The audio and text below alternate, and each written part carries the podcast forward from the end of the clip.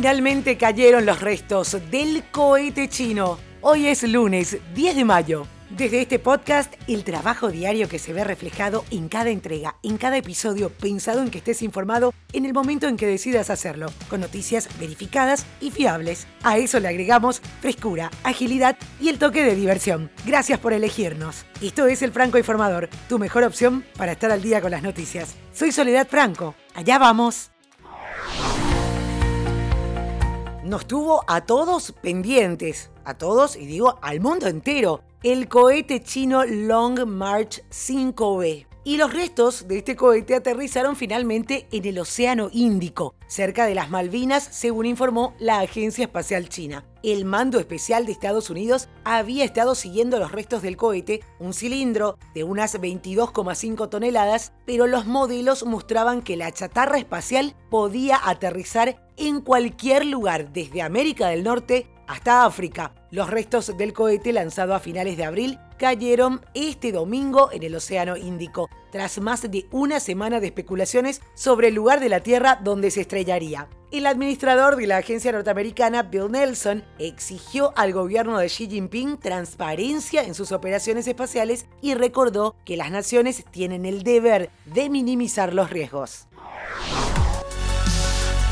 Donde no se puede minimizar nada es en la India y la pandemia de COVID-19 no le da tregua a este país. Luego de superar por primera vez los 4.000 fallecidos, el país asiático volvió a registrar un récord de 4.092 víctimas fatales y más de 400.000 nuevos casos. Según informó el Ministerio de Salud local, los nuevos números elevaron a más de 22 millones el total de contagios en India desde el principio de la pandemia, mientras que los muertos ya son más de 240.000. La primera noche tras el fin del estado de excepción, instalado desde octubre, proclamado en España a la medianoche de ayer, se vivió en muchas ciudades españolas como una gran fiesta, una especie de Nochebuena, pero a principios de mayo, con mucho holgorio, festejos, botellas, brindis en las plazas principales y sin ningún respeto por las medidas de seguridad. Y esto a pesar de que los datos sobre infecciones por COVID continúan siendo preocupantes. Aunque la incidencia en España empezó a descender la semana pasada, esa tendencia sigue siendo muy débil tras otras dos semanas de estancamiento. El viernes, el último día con datos oficiales, se registraron en promedio 198 casos por cada 100.000 habitantes en todo el país, lo que según el semáforo del Ministerio de Salud representa un alto riesgo.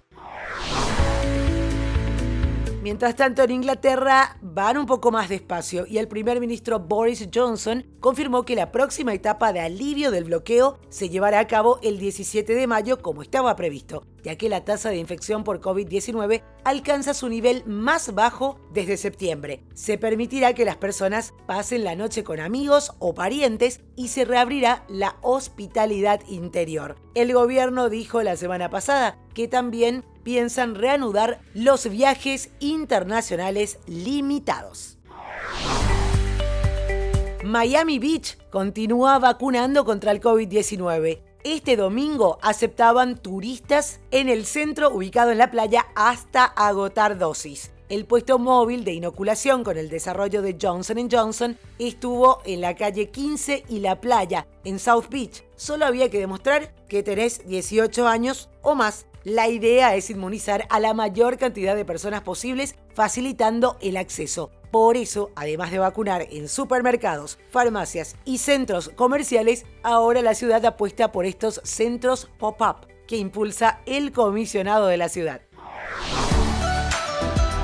Y antes de continuar, hago una pequeña pausa para invitarte a formar parte de mi canal de Telegram, Podcasteando con Sole Franco. Si ya pensaste en crear tu propio podcast, ahí comparto noticias y recursos gratuitos sobre podcasting. En las notas del episodio te dejo el link o podés buscarlo directo en Telegram, podcasteando con Sole Franco. Ahora sí, continuamos con noticias.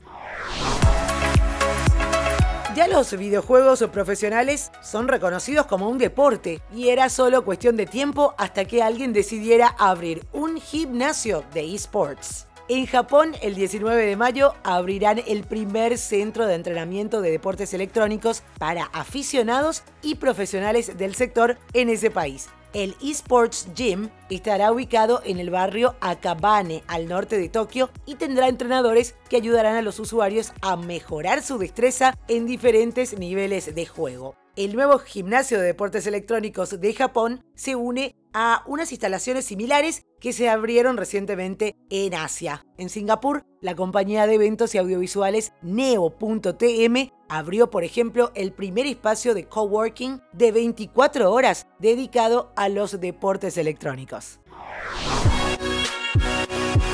El multimillonario Elon Musk siempre es noticia. Y ahora lanzó una sorpresa al principio de su tan esperada aparición como presentador de Saturday Night Live. Contó en su monólogo de presentación del programa que tiene Asperger. Soy la primera persona con Asperger que presenta Saturday Night Live. Al menos la primera en admitirlo, decía Elon Musk al momento de abrir el show.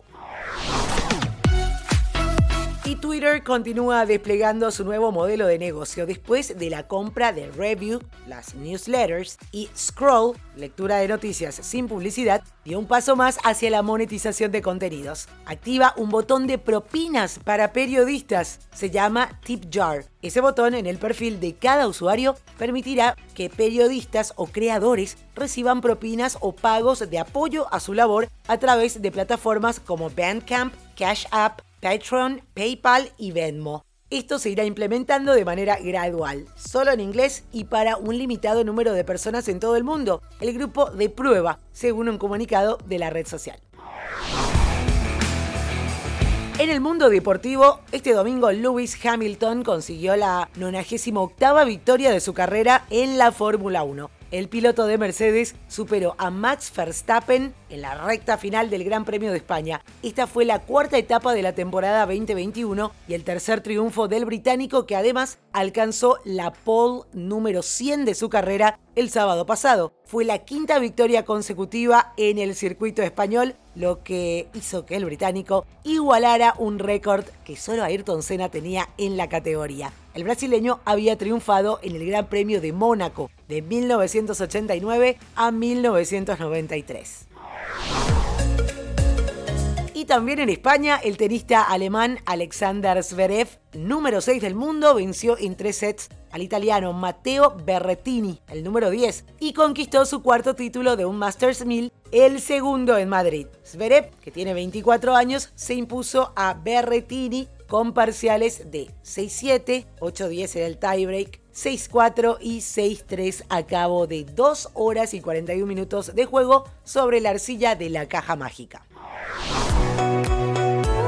Y atención con esta noticia, bastante interesante para los que estaban esperando la llegada de Clubhouse a Android. Y es que hace más de un año la aplicación es exclusiva para iPhone, pero el lanzamiento para Android ya es una realidad a partir de este domingo está disponible en versión beta en el sistema operativo móvil de Google, pero solo en Estados Unidos. Durante las próximas semanas quieren recopilar comentarios de la comunidad, solucionar problemas y prepararse para abrirse en todo el mundo, dejando bien definidas las características finales como pagos y creación de clubes. Clubhouse, eso sí, seguirá siendo solo por invitación, ya que quieren mantener el crecimiento controlado.